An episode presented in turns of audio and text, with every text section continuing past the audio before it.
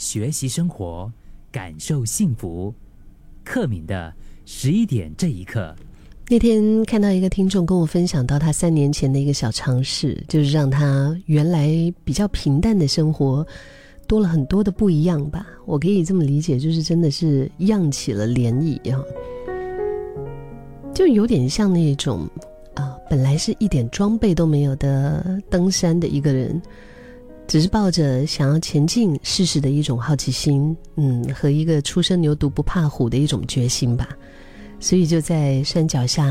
啊，在那边兜兜转转了好大一圈，然后找到了登上山的一个路径。路上也遇到了一些其他非常呃慷慨分享经历的登山的朋友，就是跟他呃给力啊，跟他分享说怎么样可以正确的。呃，去做这件事情，然后也遇到了目标一致、互相合作，然后一起上山的伙伴们。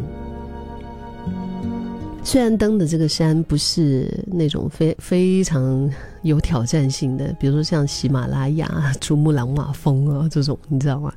但是就是它就是邻国哈，嗯 m o k i n 的巴如我觉得也是很厉害了，嗯，所以在。在整个过程当中，他所获得的一切，就是完全都是意想不到的。如果他当当时选择留在原地，就继续过着原本的生活，没有什么问题，就还是一样很安逸、很普通。他也不会感受到走在那个山坡上面那种非常陡哈、非常 惊险。所谓的峭壁陡坡的那种紧张的感觉，但是他也不会碰见一路上很友善的一些一些朋友，嗯，或者是在山上开满的那些小花，那些充满的生命力的那些绿绿那些植物。《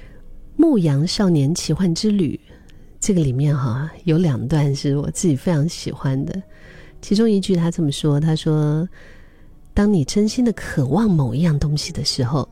整个宇宙都会联合起来帮助你完成。”还有一句呢，讲的是在生命最重要的时刻，我们却对发生在自己身上的事物无能为力，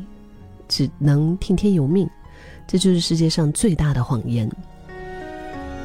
我觉得确实啊，有一些我们想做的事。可能也不需要十足的把握，重要的就是去做，然后坚持。有时候一些小小的决定，可能会让你从原本的小圈圈向外扩展，就是跟不同轨迹上旅行的人们交流啊，跟更多的一些美好相遇吧。因为现在我们还在一月份，是吗？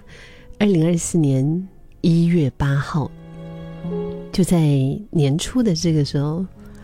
你有没有也是有一些想做的一些事情，在你的心里面其实已经萌芽好久了？可能你很想做，但是你少了一些勇气，少了一些嗯动力，嗯。可是你想啊，如果你没有踏出那一步，就好像刚刚说的这位听众。如果他没有踏出那一步，他也不会感受到在那个山坡上的那种紧张刺激的感觉，但是他也不会碰见一路上这么友善的一些人，然后最后有一些还成为了他的朋友。最重要的是，让我们生活更开心的山坡后的那一些开满小花的美丽的景色。